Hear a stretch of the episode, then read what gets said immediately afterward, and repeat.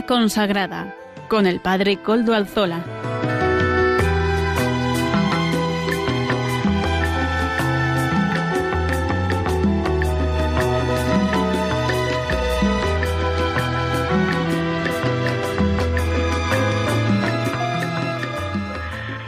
Buenas tardes, hermanos, amigos y oyentes.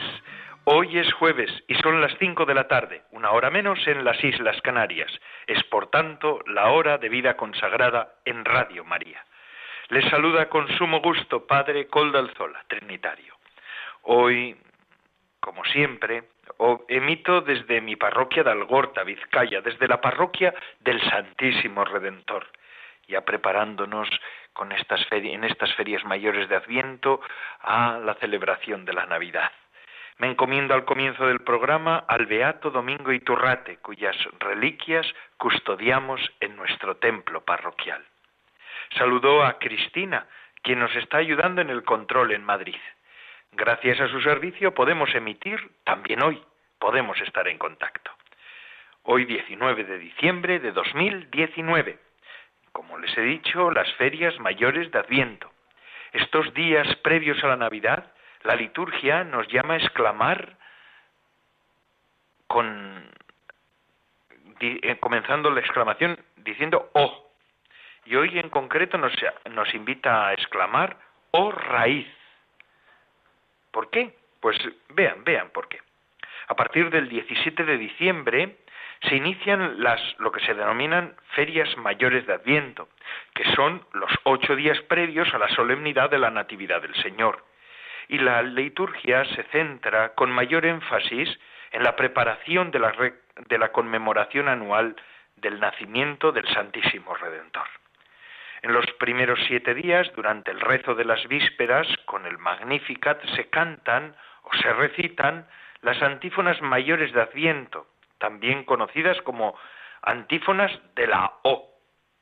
Las antífonas de la O se llaman así porque todas empiezan en latín con la exclamación O. O. También en castellano, O. Fueron compuestas hacia los siglos 7 y 8, en torno al 7 y 8, como un resumen de los deseos de salvación de toda la humanidad. Y esto es lo importante que hay que subrayar. El adviento no es tanto la espera de una conmemoración, la espera de la Navidad, sino el adviento es sobre todo la conmemoración de una espera, de la espera de la humanidad que quiso pues esperar al Salvador, que estuvo esperando al Salvador. Y es también estas ferias mayores de Adviento son como un compendio del espíritu de este tiempo de Adviento. Cada antífona empieza por esa exclamación o seguida de un título mesiánico tomado del Antiguo Testamento. Es título mesiánico, por tanto referido a el que va a nacer el día de la Natividad. El 17 comenzábamos diciendo, oh sapiencia, oh sabiduría. El 17, el 18, oh Adonai, oh Señor Todopoderoso. El 19, oh radix, es decir, que hoy, oh raíz, el 20 mañana será O oh clavis, o oh llave. El 21 O oh oriens, o oriente. El 22 O rex, o rey. Y el 23 O Emmanuel, es decir, oh Dios con nosotros. Si ustedes, mm, claro, es mucho de pedir casi de primeras se den cuenta de esto. Si cogen la primera letra de cada uno de los títulos mesiánicos y leyéndolos desde el último, en Manuel, hasta el primero, vean ustedes que se puede escribir, es decir, en Manuel, Rex, Oriens, Clavis, Radix, Adonai, Sapiencia. Si lo leen así, hacia atrás, E-R-O-C-R-A-S, se forma esta expresión, erocras, que significa en latín será mañana vendré mañana. ¿Eh? Qué bonito estos siete o estos ocho días, estas ferias mayores de Adviento, ya nos hablan del día siguiente, del 24 por la noche, en la vigilia, que celebraremos todo este misterio. Benditas ferias, vivirlas, vívanlas ustedes así, con esa especial unción. Así que hoy, oh, raíz, si ustedes lo oyen en la liturgia de las horas, saben por qué es, o raíz. Bueno, y ahora paso a presentar los contenidos del programa de hoy. Comenzamos dando voz a los pastores de la Iglesia. Hoy contamos con la audiencia del Papa Francisco que ofreció ayer, día 18 de diciembre, en el aula Pablo VI del Vaticano. En la sección de testimonio continuaremos con una idea del Papa y traeremos aquí un testimonio sobre poner el Belén en el hogar. Interesante. Amaro Villanueva nos ofrecerá la sección Música para Evangelizar. La Madre Olga del Redentor nos presentará la sección De Camino con Madre Olga, unos minutos de reflexión espiritual. Y finalmente, el Padre David García Rico nos presentará el Evangelio del Domingo. Ya saben, el Padre David siempre nos pone en conexión con la liturgia del domingo que llega. Ustedes se pueden poner en contacto con el programa por medio del correo electrónico del mismo. Mm, ya han visto quienes me han escrito que yo les he respondido también. Vida consagrada arroba radiomaria.es vida consagrada arroba radiomaria.es. Les espero sus sugerencias, les espero sus preguntas, espero también por medio de ahí algunas eh, personas que les parezcan a ustedes interesantes para que pueda yo entrevistar. Alguna ya me la han sugerido. A partir de enero vamos a empezar con el nuevo calendario de entrevistas y podremos invitar a más personas para que nos den su testimonio por medio de las ondas de Radio María en este programa de vida consagrada. Recuerdo que desde ya nos pueden escuchar también por medio de los podcasts de la web. Ya saben, nos suben el nuestro Así que, si quieren oír el programa más tarde o bajarlo para escucharlo en el móvil, lo pueden hacer. Y sin más, Papa Francisco, adelante. Queridos hermanos y hermanas, dentro de una semana celebraremos la Navidad y nos podemos preguntar cómo nos estamos preparando para el nacimiento de Jesús. Un modo sencillo es hacer el Belén. Recientemente fui a Grello, donde San Francisco hizo el primer pesebre, y por esa ocasión escribí una carta para recordar el significado de esta tradición.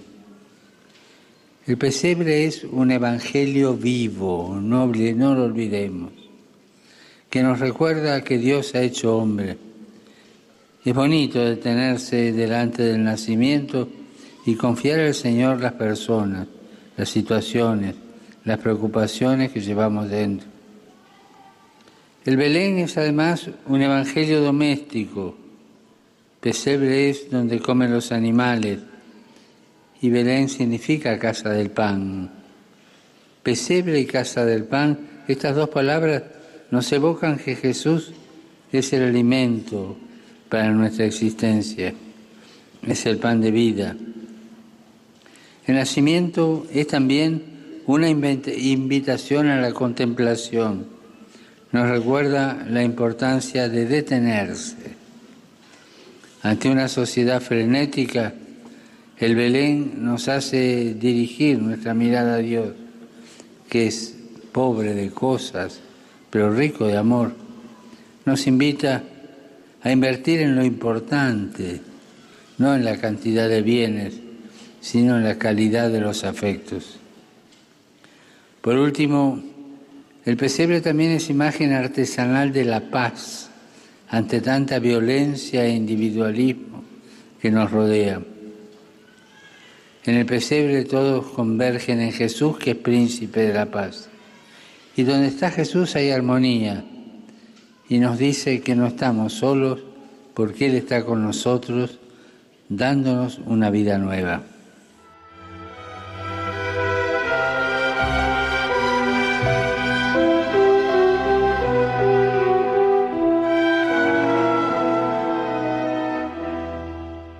Qué bonito.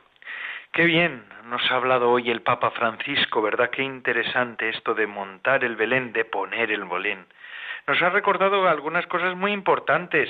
Voy parafraseando un poco al Papa. El pesebre, dice el Papa, es un evangelio vivo que nos recuerda que Dios se ha hecho hombre. Y es cierto, ver un Belén, allí donde se pone el Belén, nos recuerda esto, que verdaderamente existió un niño pequeño.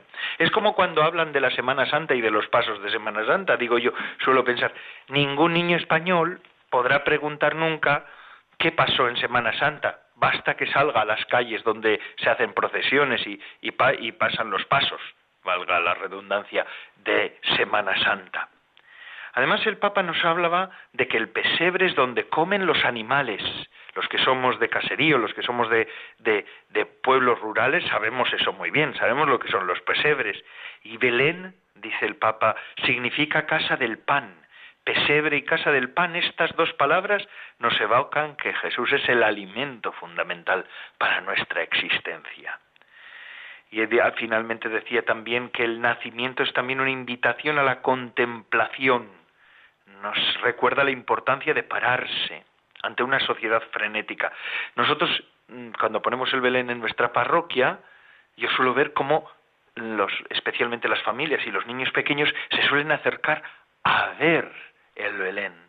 Y cuando ponen Belenes en otros sitios, también, sobre todo si son grandes, si, si son complejos, los niños se paran a mirar, a, a descubrir dónde está el niño Jesús, dónde está María, dónde está José, dónde están los reyes, dónde están los pastores. Se fijan en todos los detalles. El Belén es una catequesis de detalles, como dice el Papa. El Belén es también una imagen artesanal de la paz, ante tanta violencia e individualismo que nos rodea, ciertamente. Y es verdad, el Papa además en su catequesis de en italiano decía esto, cuando hacemos el pesebre o el Belén, es como si abriéramos la puerta y dijéramos, entra Jesús. Hacer una hacer concreta esta cercanía, esta invitación a Jesús a que venga a nuestra vida, porque si Él vive en nuestra vida, vuelve a nacer, y entonces es de verdad Navidad. Qué bueno que haya pesebres, belenes, que se monten, que, que se pongan en nuestros hogares, en nuestras iglesias, porque en muchos sitios oficiales ya no se pone el Belén. Y quizá en algún sitio hasta yo no puedo pedir que lo pongan. Pero donde sí que lo puedo pedir poner es en mi casa y en la casa de tantos cristianos si no se puede el Belén, por lo menos el misterio. Y si no se puede el misterio, por lo menos el niño Jesús. Mm. A veces yo veo que en las ventanas y en los balcones de nuestras casas estos últimos días o los días previos a Navidad se cuelgan monigotes de todo tipo, desde Papá Noel a los Reyes, al Vencero, otros otros monigotes y mm, luces de mil maneras y con mil, mm, digamos así, con miles de formas diversas algunas de ellas muy bellas y muy bonitas, pero, pero hombre, pongamos el niño Jesús, las balconeras del niño Jesús, pongamos al niño Jesús, digamos que el niño Jesús nace. Hace ayer una feligresa me regalaba una pequeña estampa con el con la Sagrada Familia. Pongamos el niño Jesús y si no podemos ponerlo por lo menos una estampita del niño Jesús. Yo en este año en la parroquia lo vamos a hacer y lo vamos a dar en esta parroquia del Santísimo Redentor. Una estampa con el niño Jesús que la pueden llevar en la cartera o donde quieran, pero por lo menos recordemos que el niño Jesús, que el Verbo se hizo carne y nació como un niño en Belén, en el pesebre de Belén.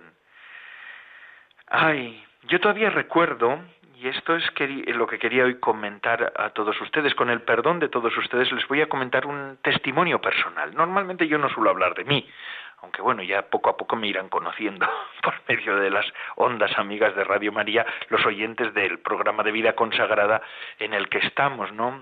Ya me conocen el Padre Coldo, ya saben cómo es, verdad, el Padre Coldo Alzola.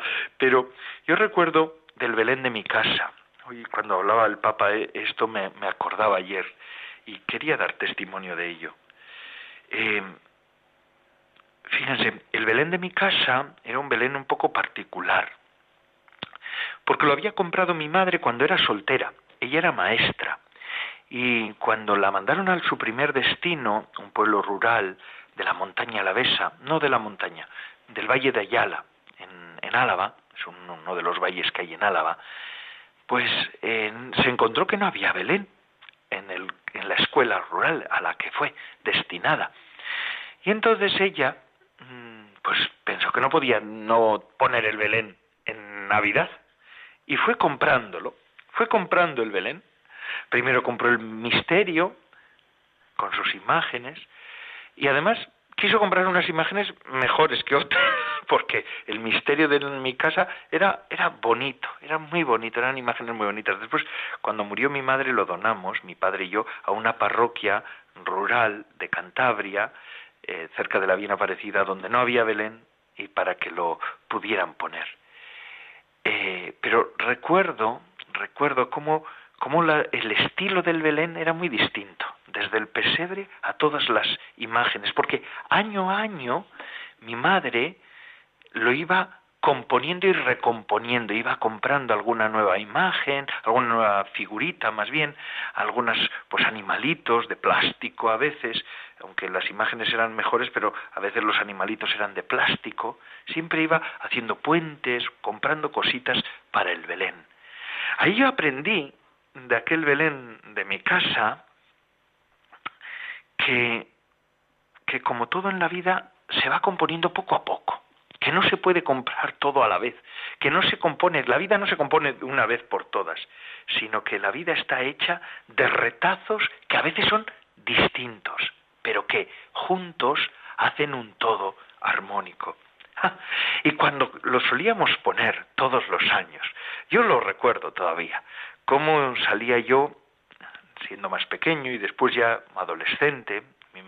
Mi, madre murió cuando yo tenía 20 años eh, y hasta ese año, hasta el último año que ella vivió, eh, como mi padre y yo mm, solíamos ir al bosque. Cuando era más pequeño, pues yo iba de comparsa y a estorbar un poco, pero recuerdo como mi padre salía con unos cestos grandes a los bosques del País Vasco, de donde soy yo, a, a cortar un poco de musgo a recoger musgos. Y en mi pueblo, además, que es un pueblo costero, aunque rural, aunque en la zona hay bastante bosque, pues había... Mm, mi padre iba cogiendo los musgos de distinto modo eran algunos musgos de un estilo, otros de otro estilo, y me solía decir, no, no, no, no, no, hay que coger el musgo con cuidado para coger tiras grandes, porque después tu madre puede hacer así caminos, hace así prados donde se puedan poner las ovejas. Eh, veía como también a veces mi padre cogía ramas o cortezas con alguna vegetación especial, hiedras, todo, pero menuda carga. iba con una pequeña azadita que teníamos, ¿verdad?, en casa, yo creo que para este menester, y una pala, e iba cogiendo todos esos musgos con guantes, los iba poniendo todos, y a veces se quitaba los guantes, vamos, pero los íbamos poniendo en unos cestos grandes que teníamos en casa, y como era un día de caminata, una mañana de caminata por los bosques, poco a poco, y los llevábamos todo. En ese momento, mi padre lo solía dejar con mi padre, en donde mi madre decía, ya llegaba a casa y se lo dejaba a mi madre. Me llamaba la atención, porque aprendí que en las cosas importantes mis padres iban a una. Estaban de acuerdo. A veces discutían por otras cosas, pero en lo fundamental estaban de acuerdo. Y además entendí que en el matrimonio no los dos tienen que hacer todo y siempre igual, sino que mi padre hacía unas cosas y mi madre otras. A por el musgo iba mi padre, conmigo, y después la que montaba el Belén, también yo le solía ayudar, era yo. Qué gracioso. Fije, cuando empezábamos a montar el Belén, una de las cosas que a mi madre le gustaba siempre era, pues como todos los que montan Belenes, ¿verdad? Eh, hacer distintas escenas. Pero había uno uno de los personajes que teníamos una figurita del Belén, que todavía la recuerdo, la tengo grabada en mi retina, además del misterio, pero esa imagen es un señor que miraba como al cielo, este, ponía las, con las manos hacia atrás. Me decía mi madre siempre, es que este, eh, eh, este coldo no lo puedes poner en cualquier sitio, porque este está rezando. Así que hay que ponerle mirando al ángel que está dando el anuncio. Y siempre lo sabíamos poner ella me lo enseñó, al ángel había que ponerlo en un altozano y a este un poquito más bajo mirándole. Ay, Qué bonito. Y después cuando acabábamos de poner el Belén, no me quiero entretener mucho porque tampoco tengo mucho tiempo, pero cuando acabábamos de poner el Belén, a mí me gustaba coger el polvo, los polvos talco y empezar a poner mucha nieve, porque a mí me encantaba la nieve y me encanta la nieve aún, hoy. Y todavía recuerdo cómo mi madre me decía, bueno, con mesura, que esto tampoco es solamente un adorno, la nieve, porque lo importante son las imágenes y es, y es el Belén también, ¿verdad? Yo recuerdo que, como les he dicho, las imágenes del misterio eran las más grandes y las más hermosas, las más bonitas del Belén, ciertamente. Y yo solía decirle a mi madre, eh, ama, así le, decíamos en mi pueblo, así le llamaba yo, eh, ama, pero estas imágenes no corresponden con los otros personajes que hay, con las otras figuras, con algunas otras de un modo particular, había una distancia muy grande. Y solía decir mi madre, es que no, porque es que el misterio es lo más importante. Por eso esto tiene que ir mucho mejor que el resto y tiene que ser lo más visible. Todavía recuerdo cómo poníamos el Belén y el niño Jesús. Siempre que se ponía el niño Jesús venía también mi abuela y rezábamos. Y le poníamos una velita junto al niño Jesús que se encendía de un modo particular el 24 por la noche. Se solía encender la velita del niño Jesús. Y lo besábamos, lo besábamos. Mi, mi madre mi abuela y, también mi padre, siempre antes de poner al niño Jesús cuando lo desenvolvíamos, siempre le teníamos que dar un beso todos y lo dejábamos allí, en el pesebre, en su pesebre. El niño Jesús que tenía los brazos abiertos y que miraba a todos los que le miraban, a todos los que se acercaban al Belén. Y recoger el Belén también era un ritual. Recuerdo, los papeles se guardaban de un año a otro, algunos por lo menos se iban guardando los papeles más de seda y tal, como de cebolla para, para las figuras, lo primero, el primer recubrimiento de las, de, las, de las figuras. Y cada vez que lo guardábamos, siempre mi madre solía decir, bueno, Señor, niño Jesús, solía decir siempre, bueno, niño Jesús, a ver si el año que viene te vuelvo a poner. Y recuerdo que el último año que puso el Belén, que fue el año en el que murió, en el 98, esto era la Navidad del 98 cuando lo recogió, dijo, ya no sé si alguna vez más te pondré, te volveré a poner, pero cuídanos siempre. Es verdad que el Belén es una puerta abierta a la fe. Hermanos, amigos, pongan el Belén. Yo he aprendido mucho y todavía lo recuerdo, aunque ya hace años que ya donamos el Belén y ya no sé, vamos, supongo que en la parroquia mm, donde lo donamos lo seguirán poniendo, bendito sea y que haga mucho bien. Pero, pero verdaderamente todavía recuerdo el Belén de mi casa, la mesa, las cortinas y las y los manteles que se ponían para poder montar el Belén y la fe que envolvía todo aquel acto de poner el Belén todos los años y de mantenerlo allí, vivo, durante toda la Navidad. Que el Señor conceda a las familias cristianas poner el Belén este año y que también sea una catequesis y que pongamos el Belén también allí donde otros puedan verlo para que otros también sepan que el Verbo se hizo carne y acampó entre nosotros. Y sin más, seguimos con nuestro programa. Hoy seguimos con la sección Música para Evangelizar de Amaro Villanueva, de nuestro colaborador Amaro Villanueva. Hoy nos trae un rap. También a, a, ritmo de rap se puede proclamar el Evangelio. Música para evangelizar. Adelante.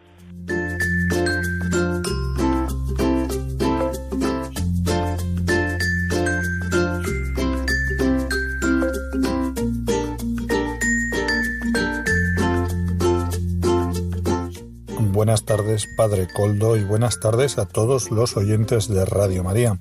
Hoy tenemos y presentamos la canción titulada Razones del grupo Pródigo. Pródigo es un grupo de seis seminaristas, aunque dos ya se han ordenado, que hacen rap. Sus canciones quieren ser eso, lo que es el rap, música para transmitir lo que han vivido. Y en este caso es un encuentro con Dios. Lucas, el seminarista al que le gusta el rap, le enseña la canción que había escrito a sus compañeros y como él sabe de la técnica, graban la canción. Y así nace Pródigo. Escuchamos la canción Razones del grupo Pródigo dentro de este estilo musical de rap cristiano.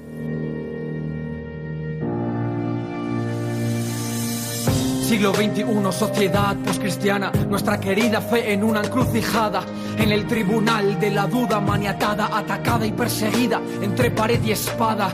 Solo existe aquello que se ve declara, la espada de la ciencia que separa razón y fe, trascendencia y realidad, porque ahora lo que existe solo es lo material.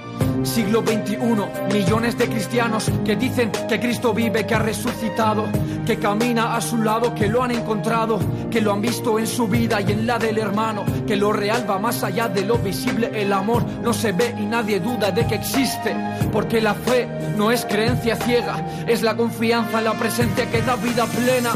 El mundo necesita volver a creer, necesita los testigos de la fe. Podemos ser el signo que les haga ver dando testimonio de nuestro porqué. El mundo necesita volver a creer, necesita los testigos de la fe. Podemos ser el signo que les haga ver. Tiempos duros para la fe, hermanos, en un mundo que está ciego, que solo ve, que solo cree aquello que tiene entre manos, que lo real es lo medible con juicios humanos. Cristianos, hacemos la voz, hermanos. Gritemos que la fe es el mayor regalo, que aunque es difícil creer en él sin ver, para verle a él, primero hay que creer. Porque no es irracional el acto de creer. La fe tiene razones que nos hacen entender que creer en Dios no es un lavado de cerebro, que la fe es aventura, no es un simple cuento, que su presencia es tan real como aquello que veo, que en Dios he encontrado todo aquello que deseo, que tenemos tres razones entre muchas más y hemos de decirlas, no podemos callar. Soy cristiano porque tengo un camino, un destino, un rumbo definido en un mundo vagabundo que anda perdido detrás de quimeras y metas sin sentido. Mi camino es el amor porque el Señor lo dijo. El más grande es el que da la vida por su amigo. Un camino donde no mirar atrás y el día que lo haga será para dar gracias. Soy cristiano porque tengo un camino bello. Cada etapa deja huella, cada día un sello. Aprendiendo a ser discípulo del gran maestro que no enseña tonterías ni un discurso muerto. Enseña a vivir amando, a morir viviendo, a seguir con esperanza medio del desierto. Lanzado hacia adelante en la carrera de la fe. Aunque tenga caídas, me levantaré. El mundo necesita volver a creer, necesita los testigos de la fe. Podemos ser el signo que les haga ver, dando testimonio de nuestro porqué. El mundo necesita volver a creer, necesita los testigos de la fe. Podemos ser el signo que les haga ver. Soy cristiano porque tengo una verdad. Soy testigo de la única verdad. En un mundo de charlatanes y falsos profetas que escupen mentiras para llenar cabezas huecas. Un mundo confundido y relativista. No hay diálogo, solo el propio punto de vista. Ven, ven, ven cómo, con qué ritmo se puede evangelizar. Madre mía, esto sí que es evangelizar a nuevos ritmos, a nuevas formas. Evangelizar a nuevas formas lo que siempre salva, que es Jesucristo hecho carne entre nosotros. Y el camino de la espiritualidad siempre es, siempre es el mismo, pero siempre es nuevo. Hoy Madre Olga del Santísimo Redentor, fundadora de las Carmelitas Samaritanas, nos ofrece en la siguiente sección, eh, la sección de, de Camino con Madre Olga. Después de música para evangelizar, ahora vamos a hacer unos minutos de reflexión espiritual. Adelante, Madre Olga. Buenas tardes, querido Padre Coldo y queridos radioyentes de Radio María en estas vísperas ya de Navidad. Antes de nada, eh, desearos a todos unas fiestas felices y colmadas del gozo del Dios con nosotros. Quiero aprovechar el momento para hacer un pequeño paréntesis en el proceso que llevamos de, de Santa Teresa como maestra de vida de vida religiosa, ¿no? de vida consagrada y centrarnos un poco en el misterio que se avecina de la Navidad y pensar lo importante que es para nosotros consagrados aprender a vivir el presente y acoger los imprevistos, ¿no? Como parte del don de Dios para cada carisma y para cada consagrado. ¿Por qué digo esto? Porque una de las piedras de tropiezo más grandes que he encontrado yo en, en general en los consagrados es la poca capacidad, la poca flexibilidad, la poca disponibilidad para aceptar con alegría las sorpresas de Dios, los imprevistos de Dios, ¿no? Eh, hace unos años me llegó un, una tarjeta de felicitación de una asociación provida que decía un embarazo no planeado nos salvó a todos. Este era el eslogan que tenía, ¿no? Efectivamente, aquel embarazo no planeado cambió el curso de la historia y marcó la flexibilidad, eh, la entrega y la confianza absoluta que tiene que tener un consagrado en, la providencia, ¿no? Y en, en ese saber aceptar todas las sorpresas de Dios. Cualquier consagrado de cualquier carisma, cualquier circunstancia, tiene que asumir con paz y con alegría lo no planeado como parte de la vocación parte de la consagración y parte de la entrega. Aquel embarazo no planeado de María de Nazaret cambió el curso de la historia y la vida de, miles, de millones de personas desde hace 21 siglos, ¿no? Y las que cambiará todavía, ¿no? De hecho, nuestra razón de ser ha dependido de aquello que no estaba planeado y que pilló totalmente desprevenida a una mujer joven que le había entregado a Dios su vida con un corazón absolutamente indiviso, ¿no?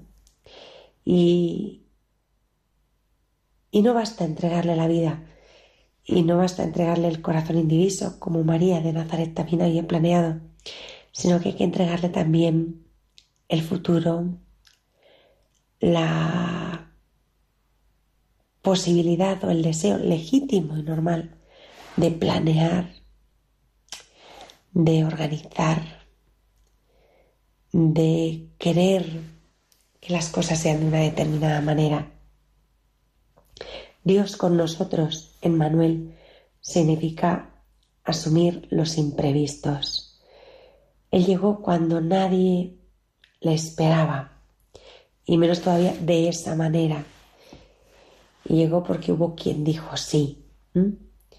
Hubo quien, aunque no lo había planeado, consistió en un proyecto que le fue presentado y ella asumió y con el que arriesgó todo, entre otras cosas su tranquilidad personal y perder el control de su vida al embarcarse en una aventura que eh, resultaba bastante descabellada para una mujer judía de aquel tiempo.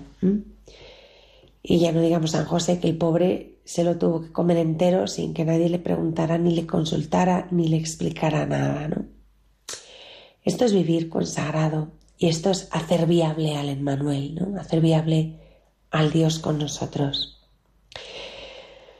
Mirando este embarazo no planeado, cualquiera de nosotros diría ahora que, que las cosas no se hacen así, que hay que organizarse, que de esa manera las cosas no van bien, que el momento no es el más adecuado, que quizás un poco más adelante, que hay que mirar cómo hacemos para dejar todo bien atado.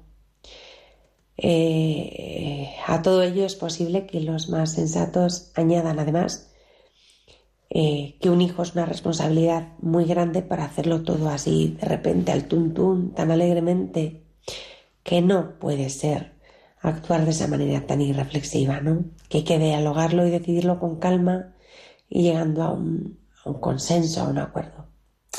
En fin, todos estos argumentos que utilizamos tantas veces para justificar nuestras posturas egoístas y nuestro afán de control de todo, como si la vida fuera nuestra y de nadie más, cuando nuestra vida como consagrados es solo de alguien y en absoluto es nuestra. Somos depositarios de un tesoro, pero esta vida es de quien la ha creado y la ha consagrado, ¿no?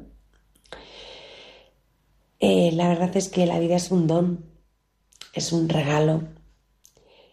Y lo imprevisto y lo inesperado hay que recibirlo también con alegría, como parte de ese don, ¿no? parte de ese regalo. Y hay que aprender a disfrutarlo y a captar toda la carga de sorpresa, de ilusión, de fortaleza, de confianza que conlleva. Y también el potencial de superación y de crecimiento que esto trae consigo si aprendemos a vivir con realismo y en positivo.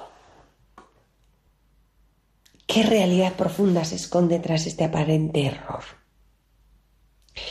Pues mira, la realidad es que ese embarazo no planeado nos salvó a todos y cambió para siempre el curso de la historia.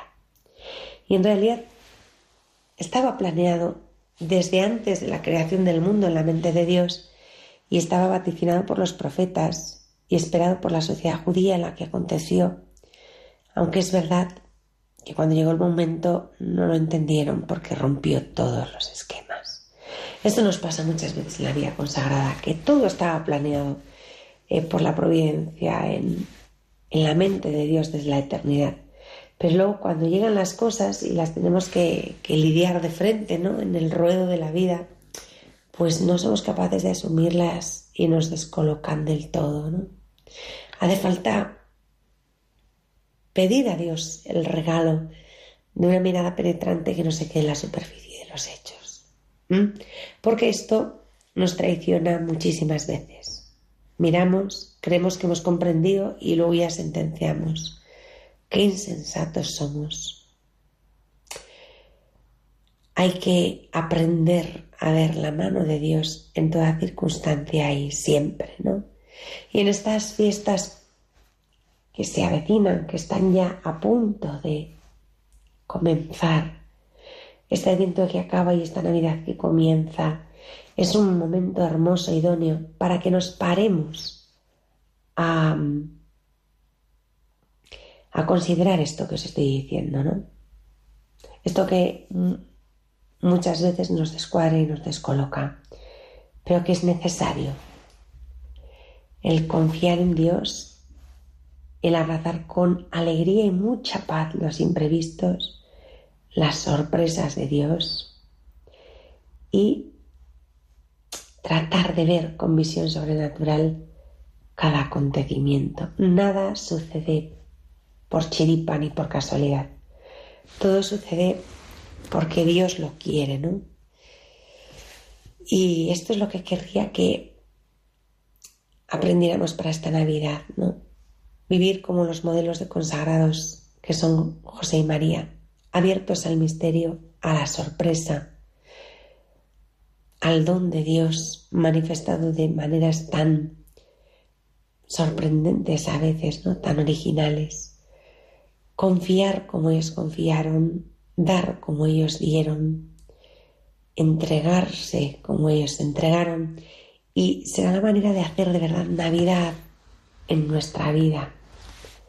Navidad en la vida consagrada. Navidad y alegría porque Dios es con nosotros. Bueno, pues muchísimas gracias por vuestra atención. Que Dios os bendiga a todos y que vivamos juntos, abiertos al don de Dios, una felicísima Navidad. Buenas tardes.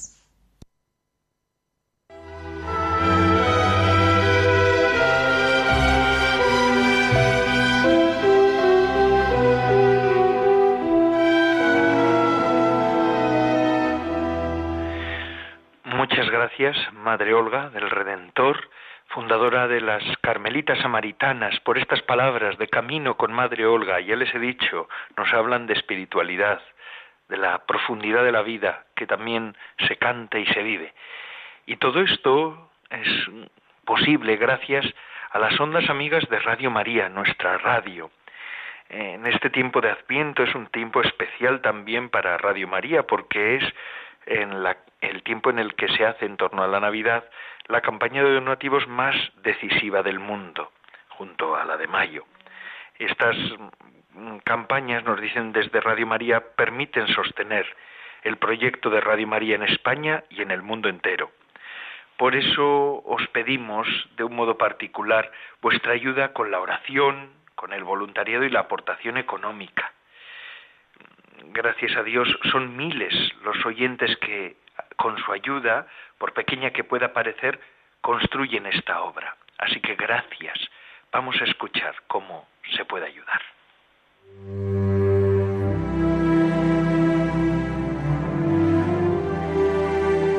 Jesús vino, Jesús vendrá, Jesús viene.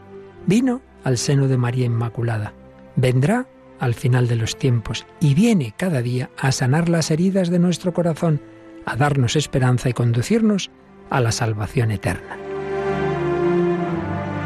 Sin embargo, aún son muchos los que no conocen a Jesucristo. Por eso, Radio María quiere colaborar con la Iglesia en el anuncio de la buena noticia del Salvador. Para ello, necesitamos tu ayuda. Tu oración, compromiso voluntario y donativos nos permitirán prolongar la voz de Juan Bautista y preparar los caminos del Señor. Puedes informarte de cómo colaborar llamando al 91 822 8010 o entrando en nuestra página web radiomaria.es. Radio María, la fuerza de la esperanza. Nuestro programa de vida consagrada de Radio María vamos a escuchar al Padre David García Rico que nos presenta el Evangelio del Domingo. Adelante, Padre David. Buenas tardes, amigos de Radio María. Este próximo domingo, día 22 de diciembre, la Iglesia celebra el cuarto domingo del tiempo de Adviento. Vamos a escuchar el Evangelio de ese día que está tomado de San Mateo y dice así. La generación de Jesucristo fue de esta manera. María, su madre, estaba desposada con José y antes de vivir juntos resultó que ella esperaba un hijo por obra del Espíritu Santo. José, su esposo, como era justo y no quería difamarla, decidió repudiarla en privado. Pero apenas había tomado esta resolución, se le apareció en sueños un ángel del Señor que le dijo, José, hijo de David, no temas acoger a María, tu mujer, porque la criatura que hay en ella viene del Espíritu Santo. Dará a luz un hijo, y tú le pondrás por nombre Jesús, porque él salvará a su pueblo de sus pecados. Todo esto sucedió para que se cumpliese lo que había dicho el Señor por medio del profeta. Mirad, la Virgen concebirá y dará a luz un hijo, y le pondrán por nombre Emmanuel, que significa Dios con nosotros. Cuando José se despertó, hizo lo que le había mandado el ángel del Señor y acogió a su mujer.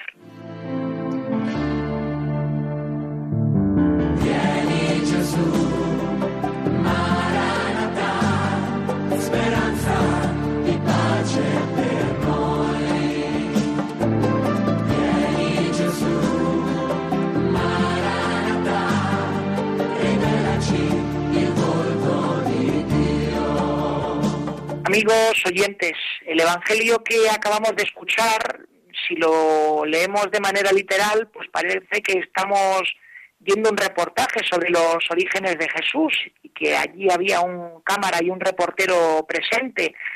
Pero nosotros como católicos tenemos que leer este texto con perspectiva. Este Evangelio, en concreto el Evangelio de San Mateo, cuando se escribe, pues esto se escribe después de la muerte y resurrección de Jesús, con lo cual la persona que ha compuesto este texto está viendo toda la vida de Jesús con perspectiva. Y cuando se escribe este texto, no se busca simplemente contarnos cosas sobre la infancia de Jesús, sino se pretende ir un poquito más allá. Se pretende que las personas que leemos este texto entendamos quién es Jesús y qué propuesta tiene para nosotros, para la humanidad. Por tanto, vamos a ver cómo San Mateo responde a estas dos preguntas. ¿Quién es Jesús y cómo tenemos que vivir las personas a partir del gran acontecimiento que ha significado su venida? Y para ello nos cuenta este relato, en el que lo primero que se nos dice es que María estaba desposada con José. ¿Qué es esto de estar desposado? Pues tenemos que ir a ver cómo se hacían las bodas judías en el siglo I, porque las bodas en aquel tiempo no son como las que eh, como las entendemos nosotros en la actualidad. Una boda, el matrimonio entre dos personas, pues se daba en dos etapas. En una primera etapa, pues lo que se hacía era hacer un contrato entre los dos contrayentes ante sus padres. ¿Qué edad podían tener los dos contrayentes? Pues eran unos chiquillos, entre 13 y 17 años. Entonces se hacía el contrato ante los papás y luego el chico como la chica entraban en la tienda y entonces allí se hacía como una especie de juramento. Se, se ponía el libro de oración sobre la cabeza de la mujer y el chico le decía, tú ahora eres mi mujer. Y, ella respondía diciendo, tú ahora eres mi esposo. Eh, al terminar esto, ¿qué pasaba? Pues que no iban a vivir juntos todavía, tenían que pasar un año. ¿Un año para qué? Pues como eran jovencillos, pues para madurar y también para que las familias se pudiesen conocer, ver si verdaderamente eh, convenía estrechar lazos una familia con la otra. Pasado ese año, pues es cuando ya venía la gran fiesta. se celebraba, digamos, el matrimonio por todo lo alto y se, esto se simbolizaba con el traslado de la mujer a la casa del hombre. Y a partir de este momento ya, pues vivían como matrimonio.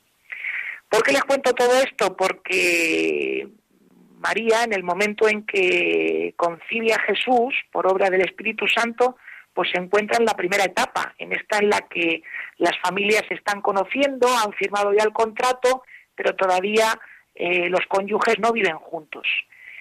¿Y qué sucede? Pues lo que nos narra muy bien el texto, pues que por un lado se siguen las tradiciones, como hay que seguirlas, en las de aquella cultura, pero por otra parte las cosas como que empiezan a salir de una manera distinta a como estaban previstas, porque el embarazo aparece antes de tiempo y no por medios humanos, sino que es el Espíritu Santo el que actúa, la Santa Ruaj.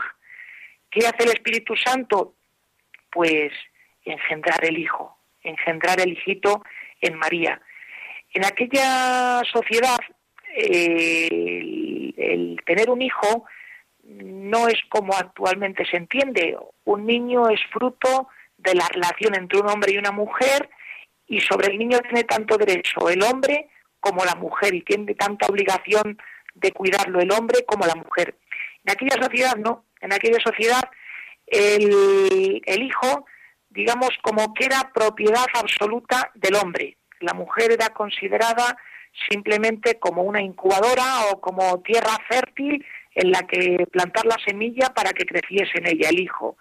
Con lo cual el hijo era pues propiedad del padre y el hijo cuando crecía mm, tenía que ser considerado como hijo del papá, hijo del, del padre, por medio del reconocimiento. El padre tenía que observar al chavalillo y ver que verdaderamente ese chavalillo pues tenía mucho en común con él, con lo cual a partir de ese momento el padre decía, tú eres mi hijo.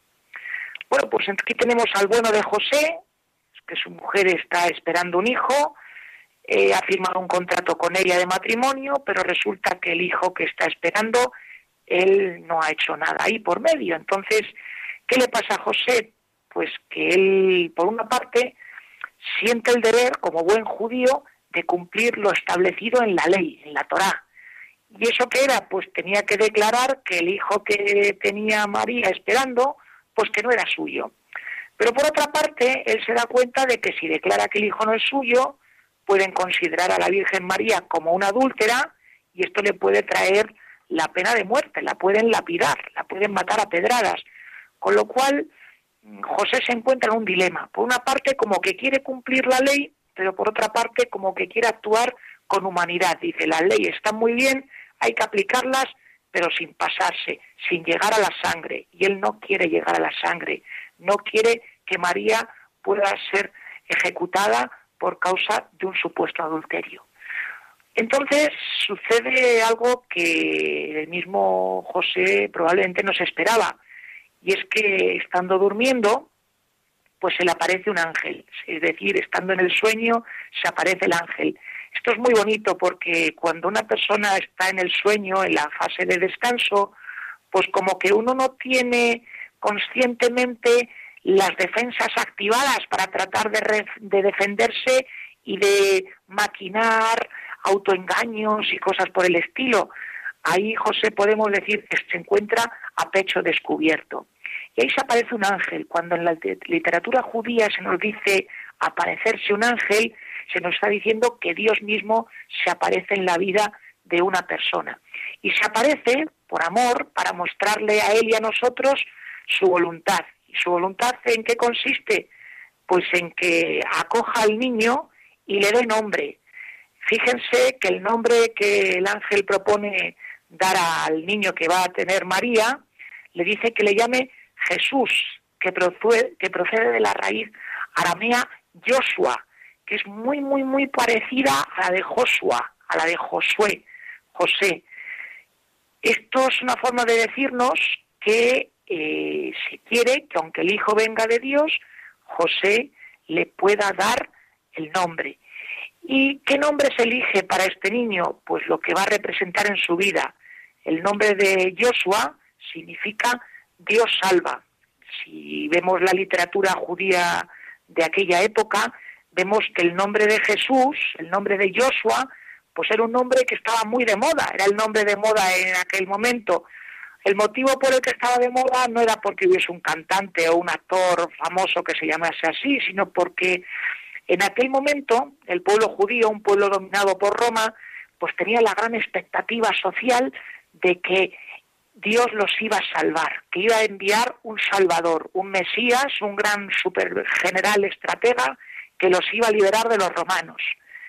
Pero la salvación que Dios va a traer por medio de este chiquillo no es una salvación política, sino que es una salvación que va a ir no a la corteza, a lo social, sino que va a ir al corazón de la persona, a la raíz, donde se fraguan todas las cosas. ¿Qué pasa en el corazón de la persona? Pues como nos dice muy bien aquí el evangelista Mateo, salvará a su pueblo de sus pecados.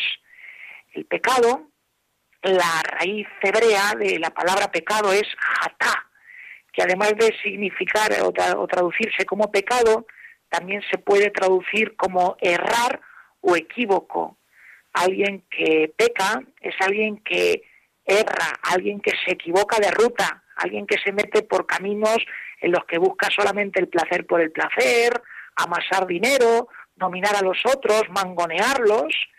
Y aquí justamente se nos dice que este chiquillo, este Dios que salva, este Manuel, este Dios con nosotros, lo que va a hacer va a ser ayudarnos a corregir el camino, a salirnos de ese camino que es el pecado, que nos deshumaniza, que hace que causemos inhumanidad en los otros y que les provoquemos sufrimiento para ayudarnos a recuperar la ruta, a recuperar el camino, ese camino que nos lleva a la felicidad, a vivir plenamente desplegándonos y a ser personas con todas las de la ley. ¿Y todo esto por qué lo va a hacer Dios? Pues como nos cuenta muy bien San Ignacio de Loyola en los ejercicios, todo esto Dios lo va a realizar por amor. Así que ya que tenemos la gran suerte de ver las cosas con perspectiva, como ahora mismo se nos cuenta que le sucedió a José, pues yo les invito, amigos, a terminar estos días de Adviento a partir de este domingo cuarto, pues dando muchas gracias a Dios por tanto amor, por tanta ternura, por tanta misericordia con nosotros y por meterse en la humanidad con todas las de la ley para ayudarnos a recuperar la ruta, a retomar el camino y a recuperar el norte. Amigos oyentes, que tengan una feliz tarde y que disfruten de la presencia de Jesús, del Emmanuel, del Dios con nosotros encarnado en nuestra historia.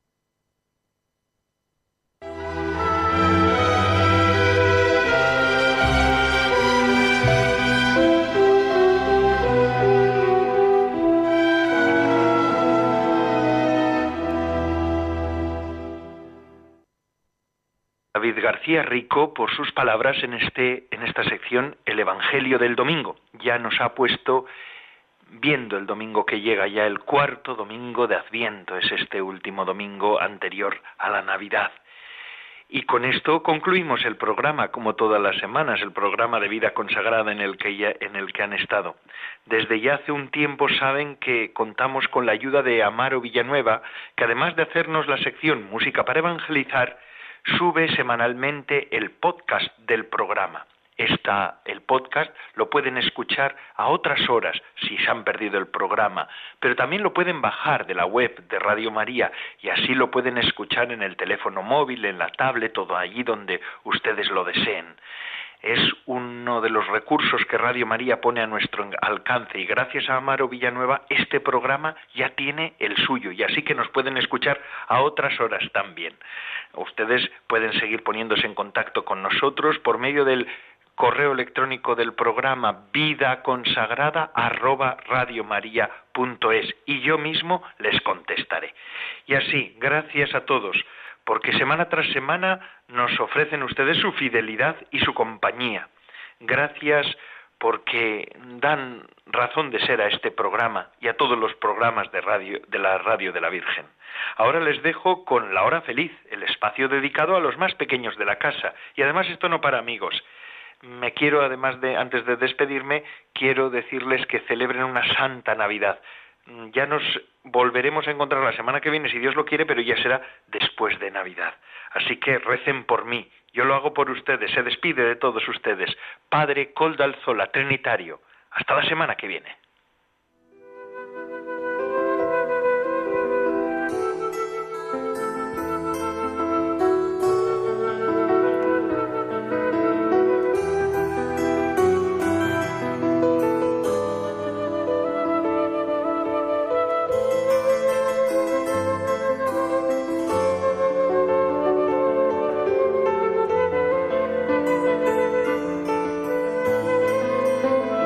Viva consagrada con el Padre Coldo Alzola.